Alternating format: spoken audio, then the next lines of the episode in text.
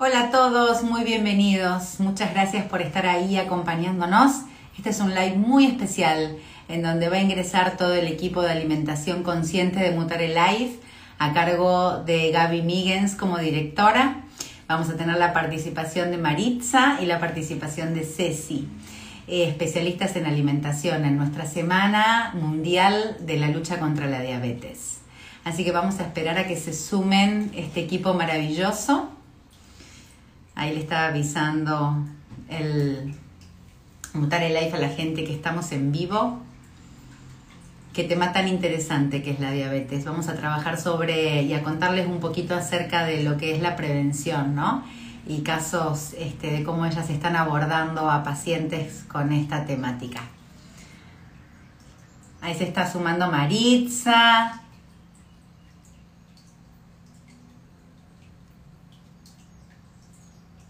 Vamos a esperar que nos llegue.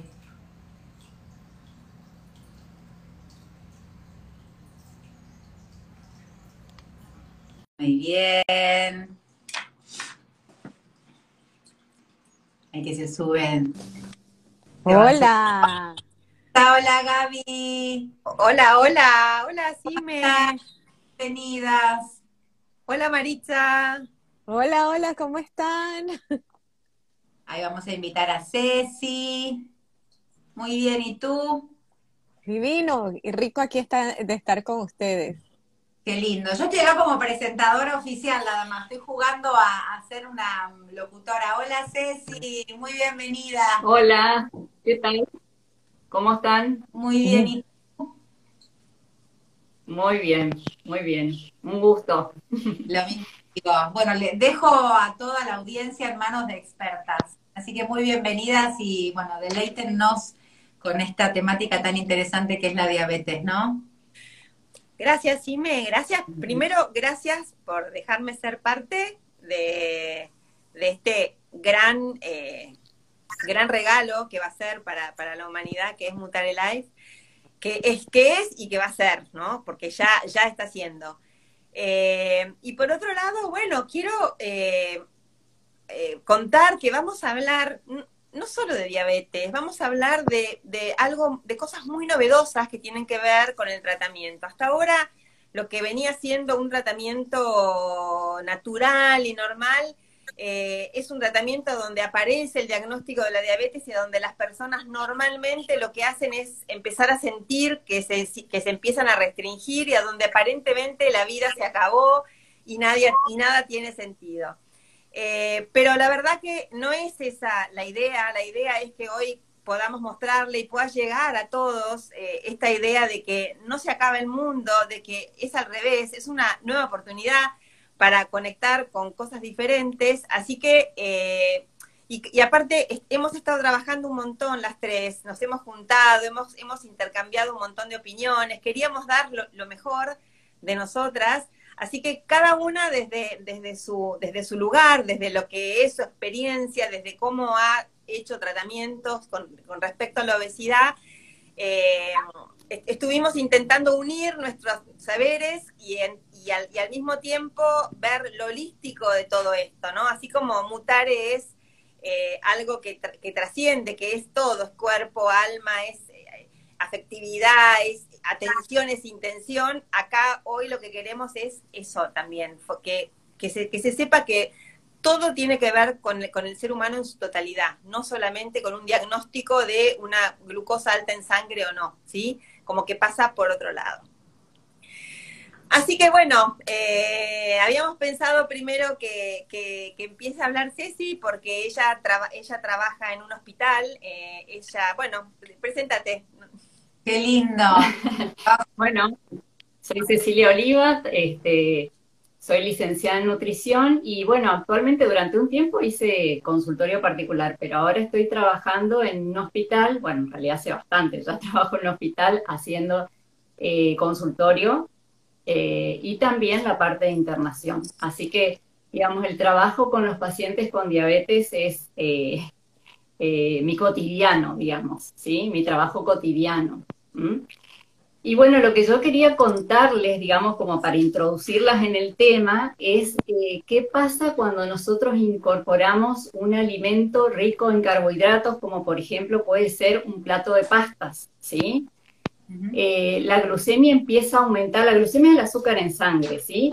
Empieza a aumentar paulatinamente y entonces, ¿qué se produce? La liberación, el páncreas es un órgano que libera insulina y que va a disminuir los valores de azúcar en sangre. ¿sí? Además, la insulina tiene la función de transportar la glucosa o los azúcares obtenidos de los alimentos al interior de la célula. ¿Qué es lo que sucede? A veces em, eh, tenemos cifras elevadas de, de, glucemia, ¿sí? O sea, entre 100 y 125 y ya estamos hablando de una prediabetes, la antesala a la diabetes. En realidad ya hay una insulinoresistencia. ¿Qué quiere decir esto? Que la cantidad de insulina producida no es suficiente o no es tan eficiente para lograr el ingreso de ese azúcar que proviene de los alimentos al interior de la célula. Entonces, ¿qué es lo que hace el páncreas? Trata de compensar esta situación produciendo cada vez más cantidad de insulina. Pero llega un momento que el páncreas se agota ¿sí? Y este, entonces es cuando aparecen estos valores ya mucho más elevados que podemos estar frente a una diabetes tipo 2, cuando, por ejemplo, tenemos eh, glucemias en ayunas, en realidad son dos, dos glucemias en ayunas mayores o igual a 126, ¿sí? Diríamos este que, que, ese azúcar, ese azúcar anda dando vueltas por todo el cuerpo. Está dando vueltas y en realidad puede ir produciendo muchos daños. ¿Sí? Y nosotros no, no darnos cuenta ni darnos por enterados, ¿sí? Por eso es tan importante, digamos, realizar un laboratorio por lo menos al año y más si tenemos antecedentes de diabetes en la familia, ¿sí? Em, entonces, también puede, puede suceder, digamos, de que uno se haga un laboratorio y dé una glucemia, pero esto en cualquier momento al azar, ¿no? En cualquier momento del día y esa glucemia nos dé mayor o igual a 200 pero que además ya estén apareciendo los síntomas típicos de la diabetes. Son eh, la sed intensa, orinar excesivamente y la pérdida de peso. Sin que yo haga nada, pierdo peso. ¿sí? Eso también es diagnóstico de diabetes tipo 2. Ahora, ¿qué pasa en la diabetes tipo 1? La diabetes tipo 1 o insulino dependiente o insulino requiriente el páncreas va perdiendo la capacidad de producir insulina porque el sistema inmunológico ataca y destruye las células productoras de insulina. En realidad no se sabe bien por qué se produce esto, sí que está relacionado con los genes y con la exposición de esa persona a algunos factores ambientales o a ciertos virus y allí se desencadena la enfermedad, ¿sí? Y los pacientes sí o sí en, la diabetes tipo 1 necesitan colocarse insulina para regular sus valores de, azúcar en sangre. ¿sí?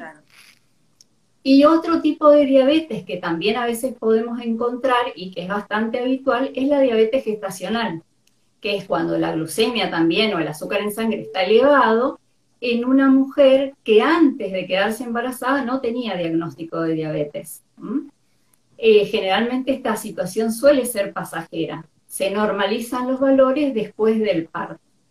De todas maneras, siempre es conveniente realizar controles, ¿eh? porque siempre tiene más riesgo de, tener después una diabetes tipo 2. Claro, yo básicamente... he recibido algunas pacientes con diabetes gestacional que no, no pudieron cuidarse o no quisieron cuidarse eh, y arrastraron esa, esa diabetes tipo 2 durante muchos años y la siguen arrastrando porque no, no hicieron la adecuada prevención, ¿no? Claro, y además, bueno, también, digamos, se pone en riesgo el bebé, la salud futura de ese bebé, digamos, ¿sí? Y por ahí en la diabetes no necesariamente tenga que llegar a usar insulina, si hace un plan de alimentación saludable, si este, por ahí dentro de sus posibilidades y que el médico lo, digamos, lo permita, pueda hacer actividad física, no tenemos necesidad de llegar a una insulina. Puede controlarse bien y no necesitar insulina. ¿Mm? Pero una Ahora, ¿cuándo? Dale, dime. Acá, las que saben son ustedes, así que le pregunto a las tres. Yo he tenido pacientes que porque estaban con exceso de peso, ¿no? Como con, digamos, mucho más de la cantidad de peso que, tenían. El azúcar estaba alta, que acá quiero ver la diferencia, o si se llama igual. Y después cuando hicieron dieta, ejercicios, inclusive un tratamiento psicoemocional, porque obviamente algunos tenían algo de eso, se reguló y no llegaron a la insulina dependiente, que tengo entendido, y eso tengo entendido, acá las que saben son ustedes, que es irreversible. Digamos, una persona que tiene que después puede ir para atrás o ustedes vieron milagro, eso lo hace la persona, ¿no? Por ahí le hice un montón de preguntas. Claro, en prediabetes, es decir, cuando los valores de azúcar están elevados, eso es totalmente reversible. Ah, ¿sí? Una vez que la persona llega a diabetes tipo 2, es más difícil, pero, pero las últimas investigaciones están hablando de reversión diabetes tipo 2, ¿sí? Es decir, en personas que mantienen un, adecuado estilo de vida, hacen una alimentación saludable, ¿sí? Hacen actividad física y realizan sus controles médicos, ¿no? Este, en la diabetes tipo 1 no, es, es, digamos, es crónica de por vida, tiene que usar este, insulina la persona aunque sea un niño, porque hay muchos niños con diabetes. Ah, claro, claro, hay muchos niños, porque generalmente la diabetes tipo 1 aparece a edades tempranas. Lo importante es que, bueno, este, una vez que uno hace el proceso de aceptación de una enfermedad que modifica no solamente la vida del niño, sino de toda la familia, este, realizando, digamos, cambiando el estilo de vida, mejorando la alimentación, este, realizando actividad física y con los controles médicos pueden llevar una vida normal, ¿sí? Hay muchos deportistas, este, insulino dependientes, o sea, hay mucho, o sea, el, este, pueden realizar una vida totalmente normal, ¿sí? Pero sí tienen que seguir determinados lineamientos, ¿no? Ahora, hay un montón de aristas. Yo, respondiendo un poco a lo que vos decías acerca del sobrepeso, eh, digamos que no, no necesariamente tiene que ver con sobrepeso, sin embargo, a veces está asociado. Eh, y por eso yo siempre digo que es holístico, porque no, no es que eh, está solo, solo, centrado en el sobrepeso o en el peso, sino que intentamos que tratar esta enfermedad o prevenirla sea desde otro lugar más que sobre el peso, ¿sí? Como que el peso sea menos importante que una, todo lo que tiene que ver con el autocuidado, todo lo que tiene que ver con el conocimiento. Y entonces acá, digamos, lo que, lo que yo quería eh, aportar un poco y que vamos a ir aportándolo es que es súper importante, primero, conocer esto que dijo, todo esto que dijo Cecilia, como que llega un paciente con, con con diagnóstico de diabetes y a veces no sabe ni qué tipo de diabetes tiene, ni qué es, ni qué diferencia hay entre cada uno de esos, de esos tipos de diabetes, eh, y ni siquiera sabe qué es lo que produce. Esto que dice que hay, hay azúcar dando vuelta dentro de la sangre, por qué es tan importante que las ingestas sean de determinada manera, con algunos alimentos. Hay alimentos que no a todos los seres, a todas las personas hacen que suba la glucosa. O sea que hay tantos tratamientos como personas y como personas con diabetes, porque no hay diabéticos, hay personas con, con esto, ¿no? O sea que hay tantos tratamientos como personas eh, con, esta, con este diagnóstico. O sea que es súper, súper, súper importante que todo sea individualizado, que todo sea súper consciente y sobre todo no desde el miedo ni desde la restricción, sino desde el autocuidado. Esto es algo que estuvimos hablando un montón las tres es súper importante el autocuidado, porque la persona es la que tiene que tomar las riendas de su tratamiento. No va a estar toda la vida dependiente de una nutricionista, una health coach o lo que sea.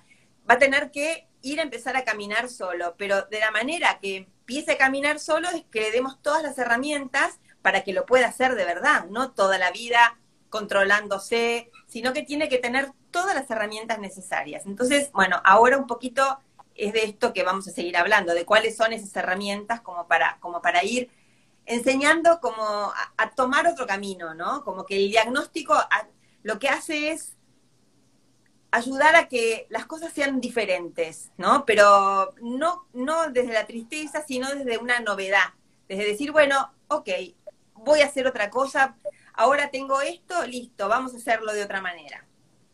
Maravilloso. Bueno, muy bienvenida. Se está sumando un montón de gente, así que gracias a todos los que se están sumando. Si quieren ir dejando preguntas, así el, grupo va hablando y yo después se las voy leyendo. Ustedes este, fluyen. Mira que es súper interesante eh, que parte de la temática que y palabras que han estado utilizando es arrastrar, es hacer cambios, es estar independiente, estar creando, estar eh, crear una nueva, eh, crear un nuevo estilo de vida. Y todo esto, todo esto desde una parte emocional es lo que lleva a la diabetes, precisamente, porque normalmente lo asociamos con que hay un sobrepeso o que la persona come mal o hay personas con muy delgadas que también son que también son diabéticas. Pero cuando vamos a ir a la parte emocional, cuando vemos todo lo que es el engranaje emocional, y empezamos a buscar la historia en ese cuerpo, nos damos cuenta que son personas que viven peleadas con todo en su mente y con nada en la vida. ¿Y por qué se los digo? Se los digo, viven creando aquí una película de resistencia, de pelea, que ojalá esto fuera distinto, ojalá esto lo cambiara, esto no sé qué. O viven en una película con un montón de pensamientos que crean a la larga una lucha, una resistencia, crean una situación y la, y la verdad es que ese cuerpo vive en un estado completo de lucha-huida. Entonces, al estar en un estado de lucha-huida, su sistema simpático empieza a estar cada vez más alterado en picos. Entonces, al estar en picos, ¿qué es lo que sucede? Viene, te levantas y lo primero que, y, y, te levantas y vas al baño y tu hijo, tu hija o tu pareja deja una media tirada y de una vez empieza la pelea.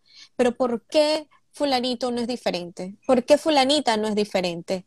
Y empiezas a crear toda esa pelea en tu mente y te vas acordando que, claro, no solamente dejó la media hoy, que es lunes, también la dejó el miércoles pasado, la, la dejó el lunes anterior y yo le he tenido que recoger las medias tres veces. Entonces, ¿por qué les hago este escenario?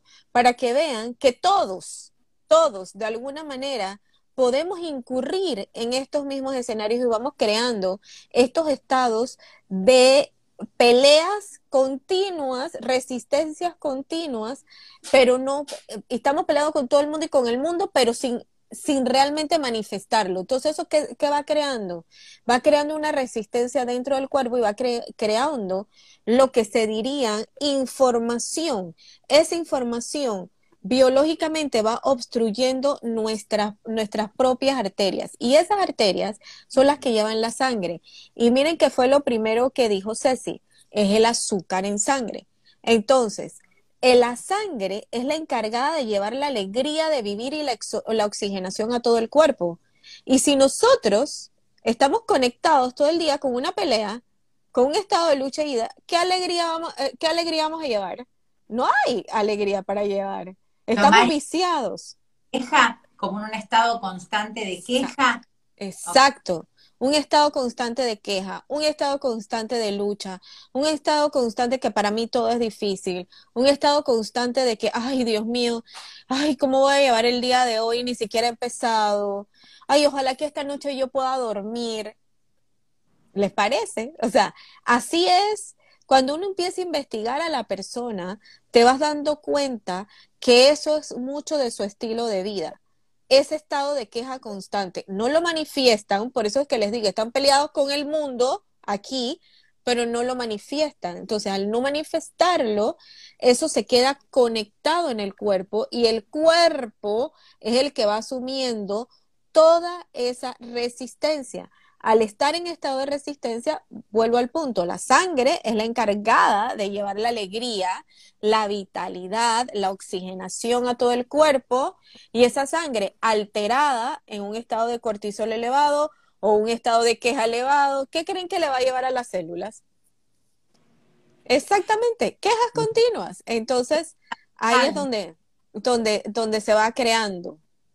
Y hay un círculo vicioso porque, porque también ese cortisol hace que suba la insulina en sangre. O sea que vos pensás que eso, eso de lucha-huida genera que se segregue una hormona como el cortisol. Y ese cortisol va subiendo la insulina en sangre. O sea que es todo, es, como una retroalimentación. Perdón, si me te ibas a decir algo. pero digo, estoy acá eh, como 100% como, como oyente, ¿no? Como la, la, la, chica curiosa del grado que levanta la seña, seña, seña. y digo, qué, qué paradojal que, digamos, por tener un exceso de queja o de amargura o no estar fluyendo con la vida o tener esas conversaciones internas permanentes de, de esto, ¿no? De estar como fuera del estado de, de alegría, por ponerlo de alguna forma, mi cuerpo para salvarme me segrega más dulzura. Porque digo, el azúcar, ¿no? Es la ¿Vos, vos, pensás en el azúcar y lo dulce. Yo me, yo me pongo alegre y me dan ganas de comerme un pedazo de chocolate o, una fruta rica si estoy en Panamá. Em, y digo, ¿cómo el cuerpo es tan inteligente que siempre está a nuestro favor? Total. Y algo súper importante, Sime, que tú acabas de decir algo. Por eso es que cuando estamos haciendo diferentes tipos de ajustes alimenticios. ¿Qué, te pide el cuerpo? Alimentos consoladores. Te van pidiendo esos alimentos consoladores que tú aprendiste que eran un consuelo. Entonces empiezas a tener esos antojos o esas ganas de comerte ese, ese plato que hacía tu abuela, ese plato que hacía mi mamá cuando eh, pasaba esta fecha especial. Y entonces, como no puedes obtenerlo o sabes que estás en, en un periodo de restricción, lo que empieza a suceder es que generas más infelicidad porque estás ahí en la disconformidad. Okay, ok, yo quiero esto, pero en realidad tengo que hacer esto. Y ahí es donde el diagnóstico empieza a ser un poco conflictivo porque tu cuerpo y tu mente te están pidiendo la dulzura de la vida, tal cual como tú lo acabas de decir, pero en la realidad es que hay que hacer unos cambios un poquito más internos que solamente un plato de comida. Hay que ir hablarte, hay que ir a elegirte, hay que ir a conectarte, hay que ir a tener una relación mucho más sana con los alimentos, hay que ir a tener una relación mucho más sana con la con él y la que está en el espejo, aquí.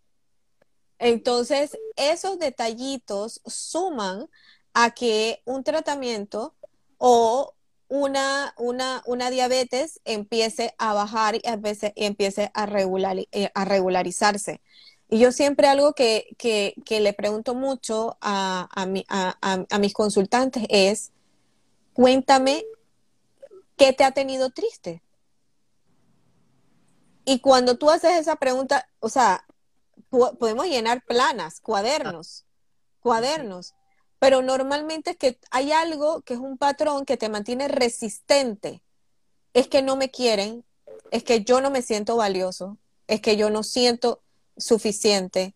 O hay otras cosas mucho más profundas que ya vienen de familia. Estoy mencionando algunas nada más, que vienen de familia. Entonces, cuando llegan donde la Nutri, llegan donde la Nutri, quieren que la Nutri haga milagros.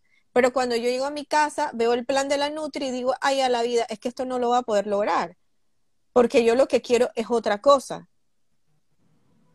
Entonces, por ahí, por ahí, por ahí empieza toda esta, toda esta danza donde nosotros, eh, los acompañantes, tratamos de ayudar al, al, al, consultante para que también el trabajo de la Nutri sea mucho más, sea mucho más llevadero y efectivo para que, para que ese plato de comida, esas porciones, sean realmente efectivas para ese cuerpo y eficientes.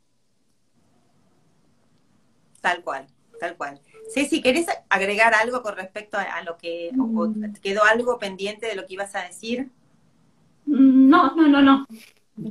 Hablé básicamente de las de las distintos tipos de diabetes y los síntomas que por ahí es importante porque pueden pasar, eh, digamos, no, no prestarle demasiada atención, pero que son importantes cuando empezamos a perder peso, eso que había dicho, sed intensa, este, orinar excesivamente, que son los síntomas clásicos de la diabetes y es importante, eh, digamos, consultar, ¿no?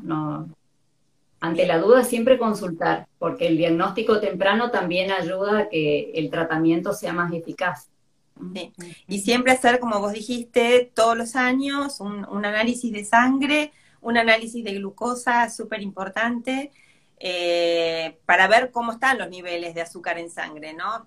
para ver si hay resistencia o no, para ver si hay mucha azúcar dando vuelta, porque de alguna manera se puede prevenir. Hay, hay índices que van de, los, de los 80, 90 a 200, como decía, como decía Ceci, pero muchas veces estamos en, un límite y, a veces puede ser por miles de, cuestiones, ¿no? Pero bueno, hay que enfocarse y hay, que ver es que ese límite no sobrepase la cantidad que es la, normal y la, cantidad que es armoniosa para nuestro cuerpo, ¿no? Eh, Yo tengo una pregunta para Ceci, así como las niñas de las niñas de la escuela. Ceci, Ceci, me encantaría que así como lo conversamos en, en, en nuestras reuniones, le, le des un aporte a los que nos están viendo sobre las frutas, porque tú sabes que este es el tema con, el, con la diabetes. ¿Cuándo comer frutas? ¿Qué fru por, qué, ¿Por qué disminuir las frutas? ¿Cuándo será que me pueda comer un pastel? Entonces, vamos a darle como esos detallitos a los que nos miran para que se vayan con una herramienta por lo menos de discernimiento un poco más fácil de acá de live. Bueno, primero me gustaría decir que eh, siempre hablamos de planes de alimentación saludables, no restrictivos, ¿sí? Así que que no se asusten, porque muchas veces vienen los pacientes diciéndome, me prohibieron el arroz, la papa, no puedo comer pan. Bueno, eh, la idea es un plan eh, de alimentación saludable, seleccionando adecuadamente los alimentos, por ahí buscando aquellos que son más ricos en fibras, y en el caso de las frutas, no hay frutas prohibidas, ¿sí? Porque, por ejemplo, nosotros tenemos que las que tienen más concentración de azúcares son la uva, la banana o el higo, pero en realidad lo importante es el manejo de la porción, ¿sí? La cantidad de fruta es importante, digamos, establecer una cantidad diaria que podrían ser de dos a tres frutas en el día. Con dos o tres frutas en el día estamos súper bien, podría haber una cuarta fruta, digamos, y, y, lo podríamos manejar bien, digamos, y eh, sí tener en cuenta cómo consumimos la fruta. Por ejemplo, priorizar consumirla fresca, entera, y no este, en jugos. Por ejemplo, si hacemos un jugo de naranja, no es lo mismo que si nosotros nos comemos la naranja. ¿Sí? ¿Por qué? Porque parte de la fibra queda retenida en la juguera, entonces tiene menos aporte de fibras y eh, el, azúcar de la fruta se va a absorber más rápidamente, ¿sí? Entonces, tener en cuenta, o si hacemos un licuado, que por ahí mientras más procesado está el alimento, más rápido se absorbe, pero nosotros a ese licuado podemos agregarle avena, podremos agregarle semillas, es decir, hay un montón de combinaciones que podemos hacer para que eh, el impacto de esa fruta sea menor sobre el azúcar en sangre o la glucemia. ¿sí? Aunque sea una persona que ya tiene eh, diabetes con insulina dependiente, o hay una prediabetes, o hay un azúcar un poco alta, ¿esto es para todos? Esto es para todos, esto es para todos. En el paciente eh, con insulina lo que vamos a tener más cuidado todavía es el tema de las porciones, ¿sí? Porque la insulina también va a estar relacionada a la cantidad de hidratos que tenga esa comida, ¿sí? O, esa colación, o ese desayuno, o, ese, o esa merienda. Pero en realidad, en, digamos, si bien los planes siempre son individualizados, hay que ver cómo está la persona, cómo, cómo es, digamos, este, cuáles son sus hábitos, este, cuáles son sus gustos, porque tenemos que tratarlo de, adecuarnos al paciente, digamos, o al consultante. Claro que vive, ¿no? Porque vos estás en misiones, que yo que me quería en Paraguay, la que allá es una cosa como en Panamá riquísima, y acá para encontrar una dulce tenés peregrinación más o menos. Dar salmo, convocar a los... Por veces no, claro. También me imagino que el país donde uno está influye, el clima debe Totalmente. Totalmente, totalmente. Sí, lo cultural, lo cultural es determinante. O sea, y bueno, entonces tenemos que tratar de adaptar, eh, de adaptar, digamos, el plan alimentario a esos hábitos que tiene el paciente y en todo caso, si hay algunos que no son muy convenientes, que suele pasar, digamos, ir haciendo una transición paulatina, salvo que tengamos un, caso, digamos, como muy eh, grave, digamos, ¿no? Pero si no, la idea es paulatinamente ir modificando hábitos, por ahí cambiar formas de preparación, reducir de a poco el tamaño de las porciones, pero no, no cambios de un día para el otro, querer cambiar todo de un día para el otro, eh, este, generalmente lleva al fracaso, ¿sí? Entonces los cambios tienen que ser eh, de a poco y siempre acordados con el paciente, no es que yo le voy a decir, esto lo vas a hacer así, así, así, no, no. ¿Te parece, ¿Te parece que podrías empezar, por ejemplo, con la actividad física, que es algo, el sedentarismo es algo muy habitual? ¿Te parece que podrías empezar a hacer alguna actividad física, sí o no? ¿Cuál? ¿Cuánto tiempo? Armemos una rutina semanal de actividad física, ¿sí? O sea, y así con la alimentación también. Claro, yo lo que digo es que eh, cada persona tiene que apropiarse de a poco de cada una de esas cosas, ¿no? Eh, apropiarse, hacerlas, hacerlas propias, ir haciendo como, como un juego también de qué es lo que qué es lo que va subiendo también más la glucosa en sangre a mí, eh, aprender a usar el, glucómetro, si, es que lo tienen algunas personas, entonces darse cuenta qué es lo que más me sube, lo que más me sube en sangre a mí, como para comerlo de otra manera, como que al principio del, diagnóstico es, es, un shock, obviamente, es súper difícil, pero después eh, yo, lo que nosotros hablábamos todo el tiempo es que de qué manera ayudar a que la, a que la persona no se sienta que está en un proceso restrictivo, sino que está en un, proceso de elegir, de cambio, ¿sí? Y por eso es que yo hablé, y yo en, mis, en mis historias siempre decía que iba a hablar de lo, de lo intuitivo, porque para mí es súper, súper importante esto de la alimentación intuitiva, que es ¿Qué es comer intuitivamente? Es comer según las propias necesidades físicas y psicológicas, ¿no? Que tiene mucho que ver con lo que decía Maritza también. Eh, es prestando atención a los signos de hambre y plenitud, a los signos de placer y satisfacción que, ocasionan eh, aquello que haya comido, pero que normalmente no estamos acostumbrados. No estamos acostumbrados porque estamos inmersos en un universo a donde vivimos haciendo dieta, vivimos restringiéndonos, vivimos pensando en un cuerpo perfecto que nunca vamos a tener, y esto también lo dijo Maritza. Entonces, creo yo que esto de, llevar la intuición a, la alimentación es súper poderoso y es súper importante, porque es, tiene que ver con el autocuidado, tiene que ver con, con, con lo que sale de adentro del cuerpo, que nadie me diga lo que tengo que comer, sino que yo sepa qué es lo que necesita mi cuerpo. Es un proceso, obviamente lleva tiempo y no es mágico, no es de un día para el otro. Lleva un proceso y un proceso importante, que muchas veces no se puede hacer solo y hay que acompañar a las personas y acompañarlas desde, el lugar del autocuidado y desde el darse el permiso de que esto va a ser algo por ahí difícil, eh, pero que va a ser algo que va a redundar en mucho amor a sí mismo. Mucha compasión, mucha paciencia. Y cuando hablo de alimentación intuitiva, no hablo de, alimentación de, comer lo que se me da la gana, porque muchas veces muchos me dicen, pero ¿qué, qué pasa? Yo hasta ahora vivía súper restringido, a mí me decían qué tenía que comer, a qué hora, cuánto, y de repente vos me estás diciendo que coma lo que quiera todo el día. No, le digo, yo no te digo eso, yo digo que te fijes cuándo tenés hambre y cuando te sentás, te fijes cuánto hambre tenés. Y es algo que parece tan simple, pero no lo, no, lo hacemos. No estamos acostumbrados a hacerlo. Entonces, esto es realmente lo que me parece que también estuvimos hablando entre nosotras, que es súper importante. Tiene que ver con otro tipo de cuidado. Tiene que ver con el autocuidado y con el, el, cuidado que sale de mí, no que viene de afuera, sino de algo que viene desde desde lo más profundo de mi ser, desde mis entrañas. Y agregando a lo que acaba de decir Gaby, eso de, conocerse es súper importante porque también hay que explorar cuando tú eras pequeño, qué era lo que te daban para consolarte, qué era lo que te daba mamá, qué era lo que te daba abuela, qué era lo que te daba nana, quién estaba contigo en esos momentos donde hacías berrinche, donde te sentías triste, donde sacaste una mala calificación, donde celebraste.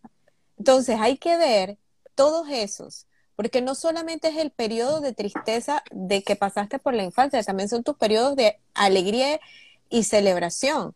Entonces, cuando unes y vas conociendo parte de tu historia, vas, vas eh, comprendiendo qué es lo que, qué es la memoria celular que tiene tu cuerpo.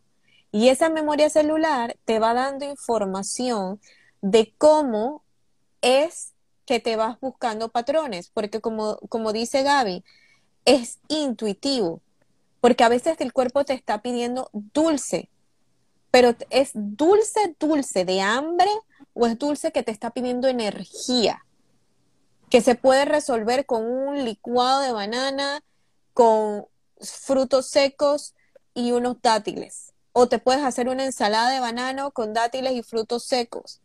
Entonces, fíjate qué es lo que te está pidiendo tu cuerpo, porque si te está pidiendo un pedazo de pastel, ojo, que no es lo mismo, no es hambre. Bueno, no es hambre. Esto que eh, yo tengo, tuve la bendición de tener a mis cuatro abuelos, una de ellas está viva, y mi abuela materna, que suele ser muy importante en la vida de un niño, estar con ella era sinónimo a, a, comer dulce de leche, porque ella le encantaba hacerme panqueques a la noche, cocinarme todo lo que yo quería, con lo cual, para mí el dulce de leche es estar con mi tota, ¿no? Es como ese cuidado, ese malcriada, viste que uno podía ser, era, era la más linda del mundo, todo lo que hacía estaba bien, típico de los abuelos.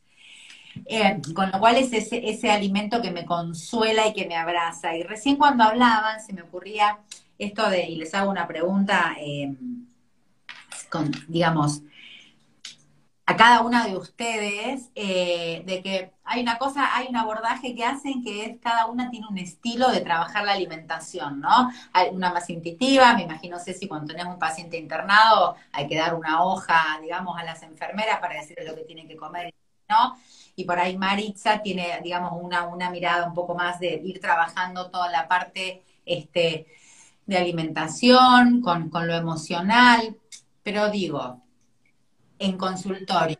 Estos son uno de los pacientes que más amor requiere, porque me ocurrió, mientras ustedes hablaban, de que generan un exceso de azúcar, pero es un amor que, que lastima, es como una vez que le dije a una paciente que fumaba porque me decía que, era su gran compañero. Le digo, ah, pero tenés un compañero del conio, porque te está matando ese compañero. Cuando empiezas a tener otro compañero, por ahí tenés una pareja más saludable. Entonces digo, si mi cuerpo está generando exceso de dulzura, porque yo estoy en una postura de amargura, cuando este paciente llega a consultorio, ¿cuánto requiere emocionalmente de usted? Mira, te digo algo, son los pacientes que más, más requieren atención y requieren de una paciencia bastante grande, porque al, no, al estar disasociados de sus propias emociones y su propio requerimiento de amor propio, lo que son muy hábiles y son muy inteligentes en hacer, en, en bloquear su vulnerabilidad porque la vulnerabilidad los pone en un estado, en un estado mucho más alerta. Y recuerden, como, como es una persona que está en conflicto, lo que pasa es que lo que tiene aquí en su cabeza no va acorde con la realidad que está viviendo. Entonces, de ahí a llevarlo a la realidad y, y desasociarlo, que esto no está pasando hacia ti. O sea, esto no es personal, esto es lo que es, porque Ceci es de esa manera y actúa desde ese punto. Gaby actúa de esa manera porque ella es así, sí me lo hace de la misma forma, porque sí me, sí me y tiene un entorno y un crecimiento distinto. Entonces no es hacia ti, no es que a mí me lo estás haciendo. Entonces cuando empezamos a, a trabajar esto, y empezamos a, soltar el protagonismo excesivo, porque es un protagonismo excesivo de todo en la vida, te das cuenta que ese protagonismo lo que estaba haciendo, en la gran mayoría de los casos, era ocultarte tu propia necesidad, porque estabas ocupado en el afuera y no estabas ocupado en el adentro. Sí, perfecto. Yo, otra cosa que aporto, que veo, es que eh, traen muchas resistencias al tratamiento. Total, total. Así como, como hay resistencia a la insulina, como, como es resistente eh, la entrada de la, de, la, de la glucosa en la sangre, así son resistentes también eh, los pacientes. Es como que esto de la lucha huida son como más negativos. Y, y, esa es la palabra, son resistentes. Em, y si yo tuviera que dar un, consejo desde, desde, mi lugar hacia esa resistencia, es que, es que todo tiene que hacerse con, con mucho amor, ¿sí? La actividad física tiene que ser aquella que sea la que más disfrutes, no la que te haga perder peso, la que te haga eh, bajar la, la, insulina, la que sea una exigencia. No, tiene que ser esa actividad física que disfrutes mucho. Al mismo tiempo que la alimentación tiene que ser, como, como dice Maritza, de repente algo dulce, y bueno, ¿por qué no ir probando otras, otras cosas dulces como un licuado de banana con dátiles y almendras, que es una de las cosas más ricas, poniéndole cacao y haciéndote como un smoothie súper eh, goloso, digamos, pero que tiene mucha fibra y que tiene azúcares naturales. O sea que las cosas tienen que ir, yo digo, eh, como es tan resistente ese paciente, tienen que ir con mucha dulzura, despacio, eh, ganando, ganando autoconfianza, ¿no? Y autocuidado, de esa manera. Y así es mucho más fácil integrar el plato alimenticio que se está, que se le está recomendando.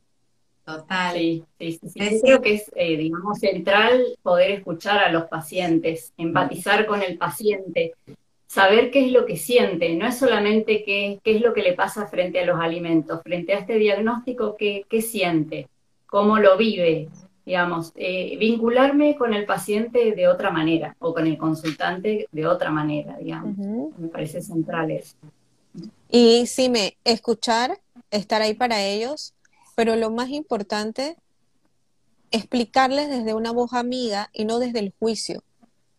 Porque la voz amiga, la voz amiga apoya, la voz amiga te, te apoya cuando te caes. Claro, sí, porque hasta en ellos mismos. Exacto. Entonces, cuando te levanto y te ayudo a levantarte y te explico lo que sucede químicamente, y emocionalmente de esa caída, ya para ti es como, ah, esto es una autolección de mí mismo, para conmigo mismo. Entonces, ese es, ese, eso, eso es muy importante. El acompañamiento desde el amor y desde la compañía, no desde el juicio, siempre educándonos. Porque así como nosotros educamos, ellos nos educan a nosotros, porque cada caso que uno ve es una educación es una educación valiosísima para nosotros tener referencia de, cómo, cómo estos cuerpos se comportan, cómo estas personalidades eh, son y cómo van accionando según sus propias experiencias de vida. Entonces, esos detalles yo agradezco mucho cada consultante que tengo porque cada consultante es una, es una, es una escuelita. Es una escuelita, es, un aprendizaje y sobre todo es una oportunidad para acompañar, acompañar a, esa persona a estar vivo, sano y saludable. Sí, si me dejas, sí me quiero, quiero ofrecer, quiero ofrecer que como esto es totalmente holístico, eh, y como hablábamos hoy en reunión, Cime, esto tiene que, esto tiene que ser un abordaje no, no de una sola persona, sino de varias. Eh, con lo cual, eh, lo, que, lo que quiero ofrecer desde, desde Mutare, como, como directora de este departamento, pero también como parte de Mutare Life, donde somos un montón de, de personas tratando de ayudar, que si alguna persona siente que necesita ayuda, pero que no sabe por dónde empezar y necesita varias de estas cosas, porque Maritza habló un montón de todo lo que tiene que ver con la afectividad, con lo que tiene que ver con la infancia, con, esa cosa afectiva, con, la, con el hambre emocional. Eh, y Ceci habló mucho de todo lo que tiene que ver con, con un diagnóstico certero y saber desde, desde qué lugar. Eh, hay muchos más profesionales en Mutare y nosotros vamos a armar muchos combos eh, para que la gente pueda atenderse. O sea que invito a todo aquel que está escuchando este live y no sabe por dónde empezar, que, que se meta en la página. Es muy fácil, toca botones, botones, botones y va a llegar a algún lugar a donde vamos a poder darle una respuesta. Sí, total, muchas gracias. Para mí eh, creo es un honor que sean parte de Mutar el Live, creo que todos somos parte, no, no, no hay nadie que sea, ¿no? que esté ni arriba ni abajo. Em, creo que, la, estamos logrando el propósito, ¿no? Que es mirar a un paciente interdisciplinariamente y desde un montón de lugares. Ustedes, entre las tres, eh, tocaron diferentes aristas para trabajar un diagnóstico que a mi juicio, yo he visto chicos jóvenes eh, viniendo a consultorio o personas mayores, y a veces siento que es más em, paralizante el, diagnóstico de la diabetes a que vengan y me digan, no sé, tengo un tumor o un cáncer de piel, ¿no? Como que hay, lo que, lo que siento que está muy instalado es de que hay muchos casos en donde el cáncer, el cáncer lo podemos dar vuelta, de hecho Marisa es una, ¿no? Como, eh, como, como que se puede, hay un tratamiento para, y a veces muchos pacientes sienten que la diabetes es una sentencia, ¿no? Totalmente. O sea, de acá no me voy más. Y para toda la vida, y me siento aquí. Sí, y yo creo que nosotros estamos evolucionando muchísimo como seres humanos, nuestro cerebro, nuestra capacidad de autosanarnos, creo que tenemos la habilidad, ¿no? El cuerpo tiene, es tan inteligente que hace, ustedes lo saben mejor que yo, un proceso natural de homeostasis, que es la, la capacidad de autorregularse. Creo que si le sacamos el estrés al cuerpo, la queja, las emociones negativas, cuidamos el contexto y empezamos a conectarnos con nuestra intuición, cual, digamos, la sanación que viene de parte siempre del propio paciente o del, consultante, em, creo que es posible. Y vivir mejor es posible, ¿no? Totalmente sabiendo que tenemos que controlar valores, que hay que hacer chequeos médicos, de que cuando tengo un síntoma, la verdad que prevenir a veces cuando tengo un pequeño síntoma, a veces es mucho más rápido la detección temprana, como decimos nosotros.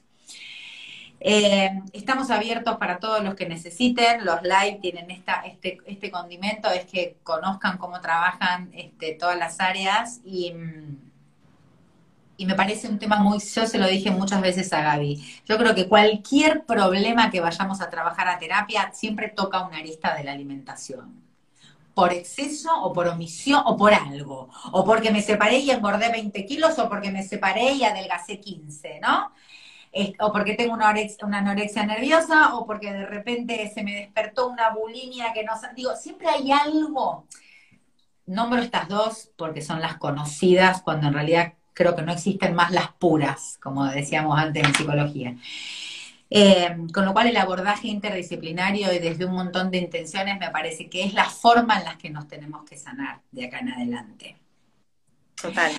Así que eh, les quiero contar a todos y agradecer a ustedes profundamente, para mí es un honor estar con tres profesionales como ustedes, de que mm, para ordenar más fácil la vida de la gente, lo que hicimos, estamos creando un concepto que se llama Mutare 360, que la gente va a poder regalar para esta Navidad y de acá en adelante lo que se llaman kits de sanación integral, en donde, por ejemplo, están abordando, me quiero separar de mi pareja cómo hacerlo, compren un combo de cuatro sesiones que tienen siempre la intervención de todas las áreas. Me parece algo sumamente poderoso, este, porque aparte estamos en la, ¿no? Desde la estética te venden las sesiones de los ocho electrodos para levantarte, ¿no? La cosa. Bueno, ahora la idea es trabajar así desde la salud este, integral. Em, y están, obviamente están las cuatro áreas, así que en realidad son cinco con cuatro directoras. De mi parte, Muchas gracias. ¿Quiere hacer alguna consulta? No sé si hay alguna pregunta que alguien si algún, a alguien le quedó alguna duda, no sé si, si alguien puede estar viendo em, el vivo y tiene alguna pregunta. Estamos, podemos darnos unos minutitos antes de que termine como para contestarla. Y si no, hay un... ¿Cómo se llama cuando la gente escribe por el chat del Instagram?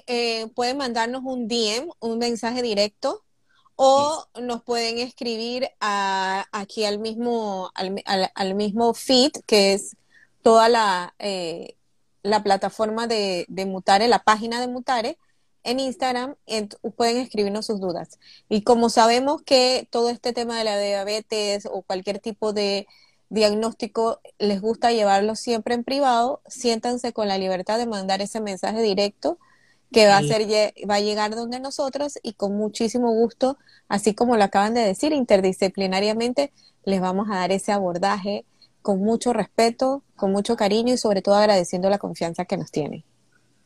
Sí, este es, yo creo que este es el, el, gran condimento nuestro, ¿no? Perdón. Perdón, perdón, perdón. Justo hablé, pero viniste vos atrás. Decí, decí, Gaby. No, quiero decir que este, este es el, el, gran condimento, la, gran, la, sal y pimienta que, que, estuvimos intentando lograr las tres, que es esto de, lo, lo, importante que es el saber, el conocer cómo es esta enfermedad, el saber que es que en cada persona se refleja de una manera particular y sobre todo que es tan importante el autocuidado. Muy, muy importante el autocuidado.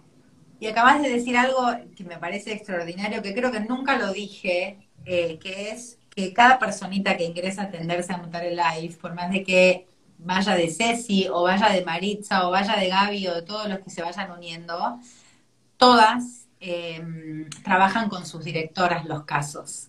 Entonces, los casos, digamos, se llevan a la mesa entre ustedes, digo, ¿no? Con el equipo para poder eh, abordarlos desde diferentes miradas. O sea que cada uno de los Mutare Lifer es un Ateneo en sí mismo para nosotros.